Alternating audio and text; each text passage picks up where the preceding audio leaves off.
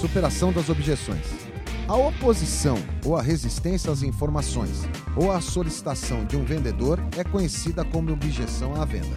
O fato de que durante as abordagens ou demonstração de produtos ou serviços oferece ao potencial cliente a abertura para apresentar suas contestações e oposições deve ser friamente calculada por quem se presta a atender este cliente. Uma objeção não deve ser vista como resistência, e sim como uma forma de o cliente argumentar e apresentar suas defesas. Ter equilíbrio emocional ajuda muito na hora de superar as objeções de compra, pois o que de fato traz o temor aos vendedores é o fato de ter que encarar que as objeções oferecem grandes riscos para as vendas não ocorrerem. Quanto mais técnica e conhecimento você tiver, menos as objeções lhe causarão pânico.